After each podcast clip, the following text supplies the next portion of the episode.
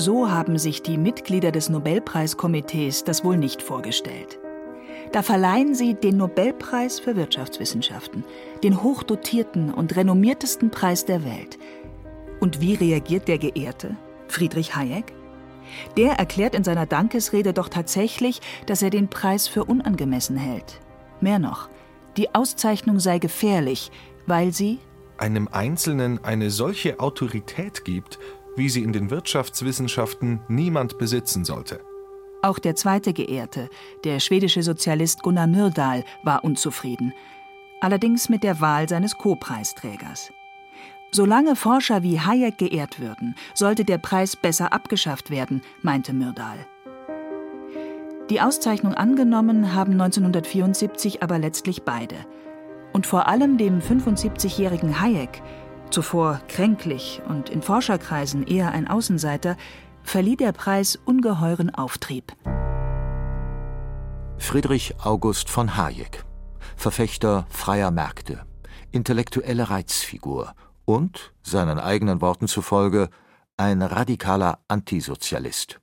Hayeks Lebensthema war der Wirtschaftsliberalismus. Er kämpfte unablässig gegen jede Form staatlicher Eingriffe, weil die seiner Meinung nach letztlich zur Unfreiheit der Menschen führten. Sein Argument war, der Staat kann niemals über ausreichend Wissen verfügen, um eine Gesellschaft richtig lenken zu können. Das war Hayek seine Nobelpreisrede. Die hat er ja unter dem Titel Anmaßung von Wissen gehalten. Und damit zielte er ab auf alle Vorstellungen davon, wie man eine Gesellschaft und eine Wirtschaft ordnen kann, die voraussetzen, dass diejenigen, die als Ordnungsmacht tätig werden, ein Wissen haben, das sie überhaupt nicht haben können. Viktor Vanberg, emeritierter Professor für Wirtschaftspolitik am Walter-Eucken-Institut der Universität Freiburg. Hayeks Ideen waren äußerst einflussreich. Sie prägten viele konservative Politiker des letzten Jahrhunderts, zum Beispiel den US-Präsidenten Ronald Reagan oder den langjährigen tschechischen Präsidenten Václav Klaus. Besonderen Einfluss hatte er auf die britische Premierministerin Margaret Thatcher. Einer Anekdote zufolge soll Thatcher einmal zu Beginn einer Kabinettssitzung ein Buch von Hayek auf den Tisch geworfen haben, begleitet von den Worten Das ist es, woran wir glauben. Hayek wiederum war ein Bewunderer der Iron Lady und ein Befürworter ihres harten Reformkurses. Mehrfach soll er sie ermutigt haben, ihre Sparmaßnahmen und Einschnitte ins Sozialsystem zügiger umzusetzen. Großbritannien war über viele Jahre Hayeks Heimat. Er selbst bezeichnete sich einmal als gefühlsmäßigen Engländer. Das zeigte sich auch in seinem Auftreten. Also herausragend war, dass er eine sehr vornehme Erscheinung war. Er hat ja lange in England gelebt, also er erschien mir wie ein typischer englischer Gentleman, sehr freundlich, er hatte einen gewissen schalkhaften Humor. Und er war in seiner ganzen Erscheinung her ein Gelehrter der alten Schule. Geboren ist Friedrich Hayek allerdings nicht in England, sondern in Wien, 1899, als ältester von drei Söhnen. Sein Vater ist Botanikprofessor an der Wiener Universität, seine Mutter entstammt dem böhmischen Beamtenadel. Der kleine Fritz wächst in einem großbürgerlichen Milieu auf. Sein Cousin ist der Philosoph Ludwig Wittgenstein. Hayek studiert Jura, besucht aber lieber Vorlesungen der Volkswirtschaftslehre und der Psychologie. Als junger Student begeistert er sich außerdem für die planwirtschaftlichen Ideen Walter Rathenaus. Das änderte sich abrupt nach der Lektüre eines Buches des Ökonomen Ludwig von Mises. Darin legt Mises dar, dass der Sozialismus nichts mit der Wirklichkeit zu tun hat. Hayek wird zum Antisozialisten. Mises sein Freund und Mentor. Zusammen gründen die beiden 1927 das Österreichische Konjunkturforschungsinstitut. Hayek will verstehen, warum es in einer Wirtschaft stetig auf und ab geht. Sie finden auch schon in der Bibel Konjunkturzyklen sieben gute Jahre, sieben schlechte Jahre. Aber für die Wirtschaftstheorie stellt sich die Frage, warum ist das eigentlich so? Also warum bewegt sich wirtschaftliche Entwicklung immer in Zyklen? Gunther Schnabel, Professor für Wirtschaftspolitik und internationale Wirtschaftsbeziehungen an der Universität Leipzig. Hayek geht davon aus, dass es in einer Volkswirtschaft einen natürlichen Zinssatz gibt. Dieser Zinssatz würde sich ergeben, wenn niemand in das Wirtschaftsgeschehen eingreift. Der Zins, den die Zentralbank festlegt, weicht vom natürlichen Zins ab. Deshalb kommt es zu Verzerrungen im Produktionsprozess und zum Auf und Ab in der Wirtschaft, weil entweder zu viel oder zu wenig investiert wird. Konjunkturtheorien sind Ende der 1920er Jahre in Mode, auch weil ausgehend von den USA die große Depression, eine Wirtschaftskrise ungekannten Ausmaßes über die Welt hereinbricht, die zu Massenarbeitslosigkeit und sogar zu Hungertoten führt. Viele Ökonomen sind schockiert und suchen händeringend nach Rezepten, um die Wirtschaft schnell wieder in Gang zu bringen. Nicht so Hayek. Er hält jeglichen Eingriff, egal ob in Form von staatlichen Investitionen oder billigem Geld, für schädlich. Krisen gehören seiner Meinung nach zum Wirtschaftszyklus dazu. Sie hätten eine Art reinigende Wirkung und machten eine Ökonomie langfristig produktiver. Was Hayek auch betont hat, und das ist auch Teil der Konjunkturtheorie, dass diese Rezession eine wichtige Voraussetzung ist für den Aufschwung nach der Krise, weil schlechte Investitionsprojekte abgebrochen werden, Produktionsfaktoren werden freigesetzt, da gehört natürlich Arbeit auch dazu und die können jetzt im Aufschwung dann wieder für neue, bessere Investitionsprojekte eingesetzt werden. Würden die alten nicht abgebrochen werden, könnten auch keine neuen entstehen. Seine Arbeiten sorgen für Furore in der Fachwelt. Die renommierte London School of Economics bietet ihm eine Professur an. Hayek wird hier 1931 Professor, als erster Ausländer überhaupt. Man hatte schon länger Ausschau nach jemandem wie Hayek gehalten, denn an der anderen renommierten britischen Universität, dem King's College in Cambridge, sorgt gerade ein gewisser John Maynard Keynes für eine Revolution in der Ökonomie. Hayek gilt bald als bedeutendster intellektueller Widerpart von Keynes. Die wirtschaftspolitischen Empfehlungen der beiden könnten unterschiedlicher nicht sein. Während Hayek Krisen für unausweichlich hält, ihnen sogar eine reinigende Wirkung zuspricht, plädiert Keynes für ein beherztes Eingreifen des Staates. Oder, anders gesagt, wenn wir Arbeitslosigkeit beobachten, und wenn wir beobachten, dass jetzt erstmal die privaten Unternehmen nicht investieren und die Haushalte sich mit dem Konsum zurückhalten, dann muss es halt der Staat tun. Und wenn die Taschen des Staates leer sind, was sie immer sind, dann muss er eben diese Ausgaben kreditfinanzieren. Keynes findet deutlich mehr Gehör, nicht nur bei den damaligen Politikern, sondern auch bei Wissenschaftlern. Selbst Hayeks Studenten sollen größtenteils Keynesianer, wenn nicht gar Sozialisten gewesen sein.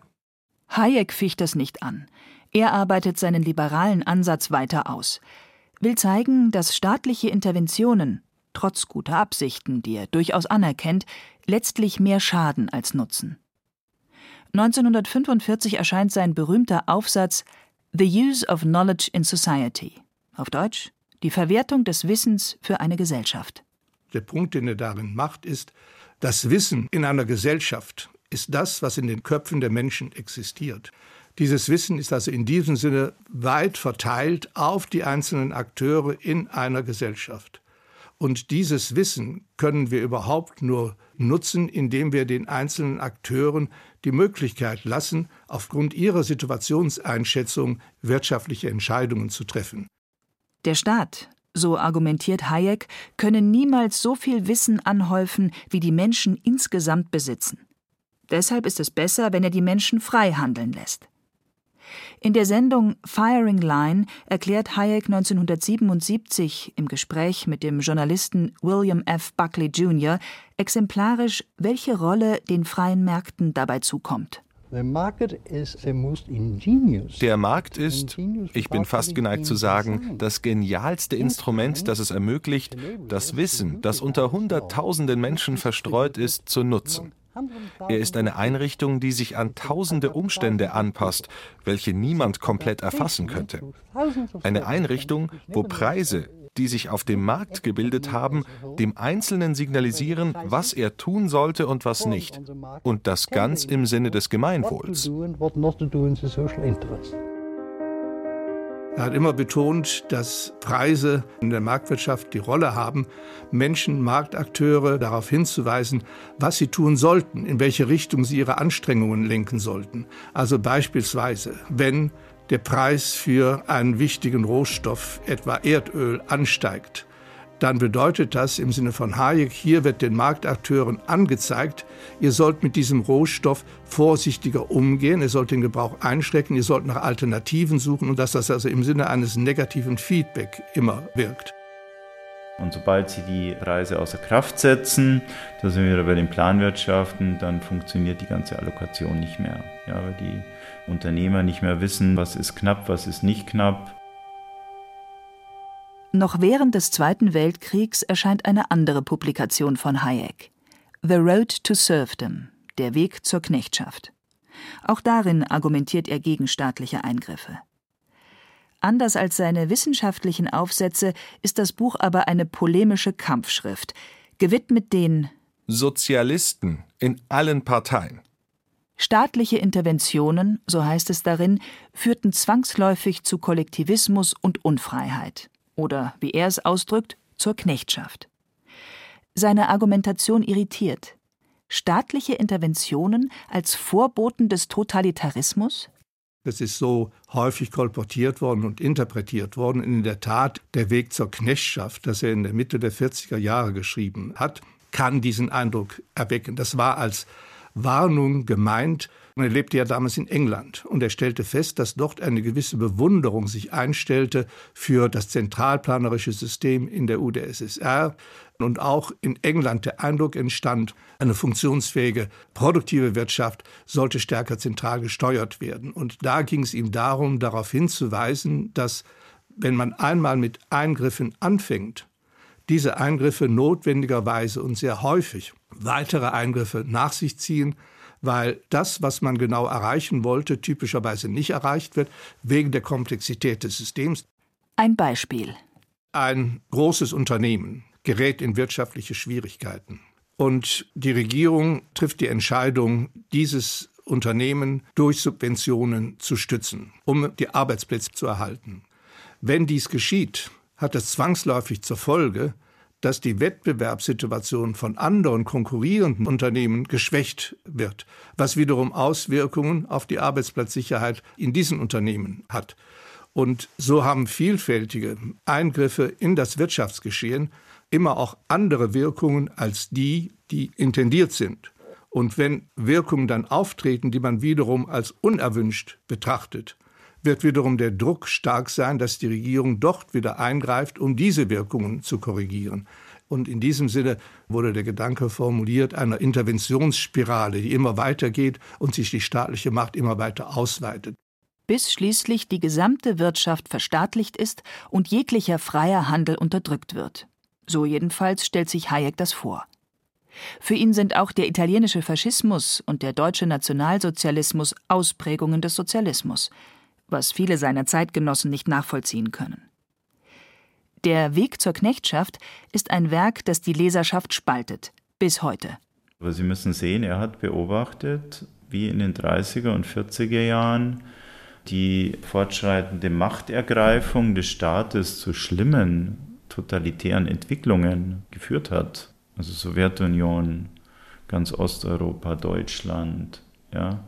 Also es war alles staatsgetrieben und wenn Sie jetzt auch an die Sowjetunion denken, die neuen Eliten haben ja ganz klar gesehen, dass wirtschaftliche Macht auch politische Macht ist und sie haben als allererstes die wirtschaftliche Macht übernommen und nach ihren Vorstellungen strukturiert, mit verheerenden Folgen für die Bevölkerung. Ja, und dass dann jemand sehr radikal wird und sagt, ich lehne diesen Staat vollkommen ab und will ein Wirtschaftssystem, wo der Staat eine möglichst kleine Rolle spielt, äh, kann ich jetzt persönlich nachvollziehen.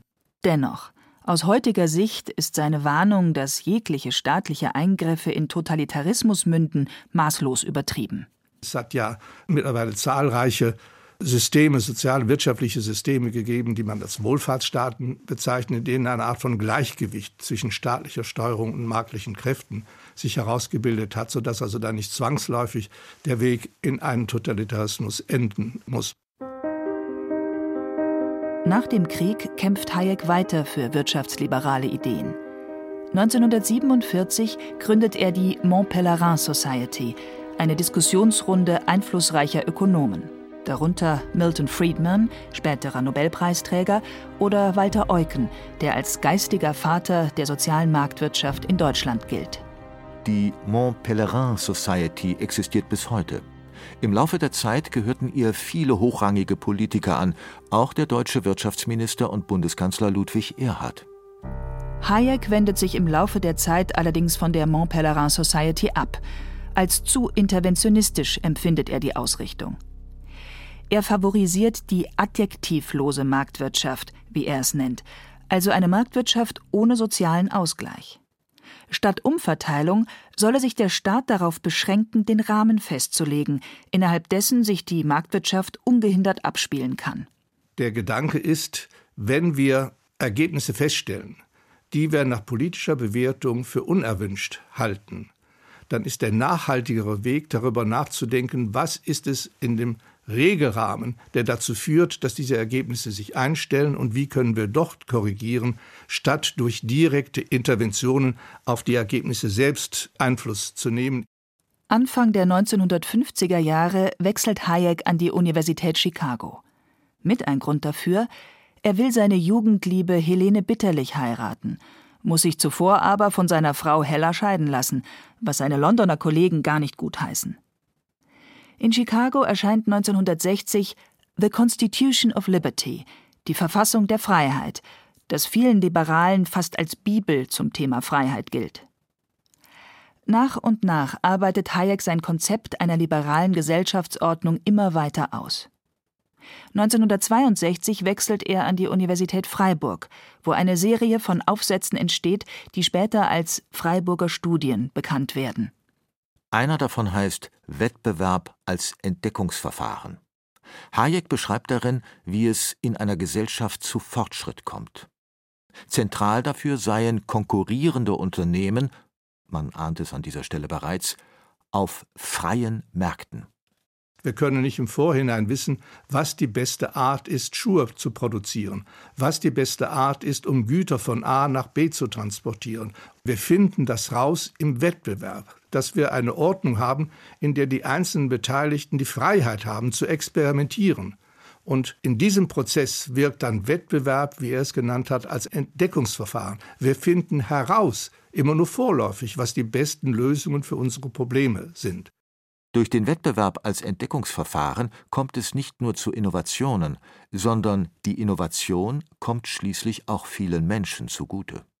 Denken Sie zum Beispiel mal an das iPhone. Das war auch irgendwann neu und Apple wusste nicht, ob das erfolgreich sein wird oder nicht. Aber die haben immens viel investiert und es war erfolgreich und damit haben sie große, große Gewinne eingefahren. Und die sind aus Sicht von Hayek gerechtfertigt weil sie haben was entwickelt, was neu ist und was die Gesellschaft weiterbringt. Die Leute kaufen das, weil sie das Produkt lieben. Aber sobald Apple diese Innovation gemacht hat, wird die jetzt imitiert. Und das ist auch ein ganz, ganz wichtig aus der Sicht von Hayek. Also es ist jetzt der nachstoßende Wettbewerb.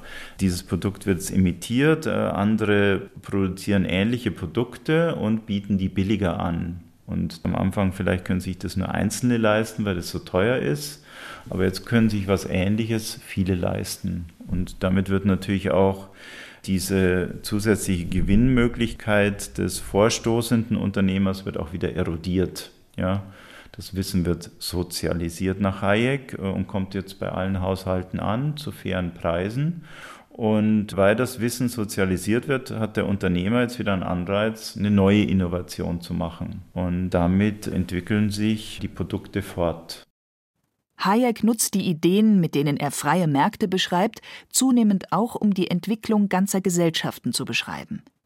Die Frage ist nun nicht mehr nur, wie kommen wir zu den besten wirtschaftlichen Produkten, sondern auch, wie finden wir die besten Regeln für unser Zusammenleben. In Bezug auf diese Frage hat Hayek dann auch betont, wir können im Vorhinein nicht wissen, was die besten Regeln sind. Auch da müssen wir auf Wettbewerb als Entdeckungsverfahren zurückgreifen. In diesem Sinne war er immer ein Advokat für den Wettbewerb zwischen Jurisdiktionen, also zwischen politischen Gemeinwesen. Vorstellen könnte man sich das beispielsweise anhand der Europäischen Union. Statt eine Vereinheitlichung aller Regeln, dass man dort, wo es möglich ist, zulässt, dass die einzelnen Mitgliedstaaten eigene Regelungen definieren und man dann im Vergleich lernen kann, was sind die vorteilhafteren Regeln, die besser wirksamen Regeln. Und diesen Prozess des wettbewerblichen Entdeckens von tauglichen Regeln, den hat er als kulturelle Evolution bezeichnet. Das Konzept der kulturellen Evolution hat Hayek viel Kritik eingebracht auch den Vorwurf des Sozialdarwinismus, weil das Konzept impliziert, dass diejenigen Regeln, die sich im Wettbewerb der Gesellschaften durchsetzen, automatisch die besten seien. In diesen Jahren ist es aber ohnehin stiller geworden um ihn. Ein unentdeckter Herzinfarkt macht ihm gesundheitlich zu schaffen. Erst die Verleihung des Alfred-Nobel-Gedächtnispreises von 1974 verschafft Hayek und seinen Ideen eine unerwartete Renaissance. Er reist viel in den darauffolgenden Jahren, ist bis zu seinem Tod 1992 ein gefragter Berater. Für so manchen konservativen Politiker ist seine Theorie eine willkommene Begründung, wirtschaftsliberale Reformen durchzusetzen und den Sozialstaat zurechtzustutzen. Vermutlich wird auch deshalb Hayek heute sehr unterschiedlich beurteilt. Für die einen ist er ein unablässiger Kämpfer für Wohlstand und die Freiheit des Individuums. Für die anderen ist er ein Marktfundamentalist, der im Wettbewerb das Heil ganzer Gesellschaften sucht. Hayek selbst dürfte die ambivalente Beurteilung übrigens wenig gestört haben. Das jedenfalls legt seine eingangs erwähnte Dankesrede vor dem Nobelpreiskomitee nahe. Er beendet sie mit den Worten Sozialwissenschaftler müssen den Beifall der Masse fürchten. Der Teufel ist mit ihnen, wenn alle gut von ihnen sprechen. Davor, dass alle ihm Beifall spenden, braucht Friedrich August von Hayek sich allerdings wahrlich nicht zu fürchten.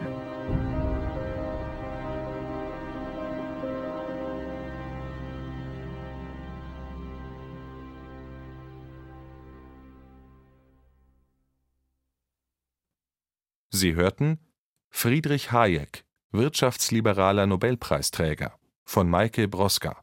Es sprachen Hemmer Michel, Andreas Neumann und Clemens Nicol. Ton und Technik Andreas Lucke. Regie Martin Trauner. Eine Sendung von Radio Wissen.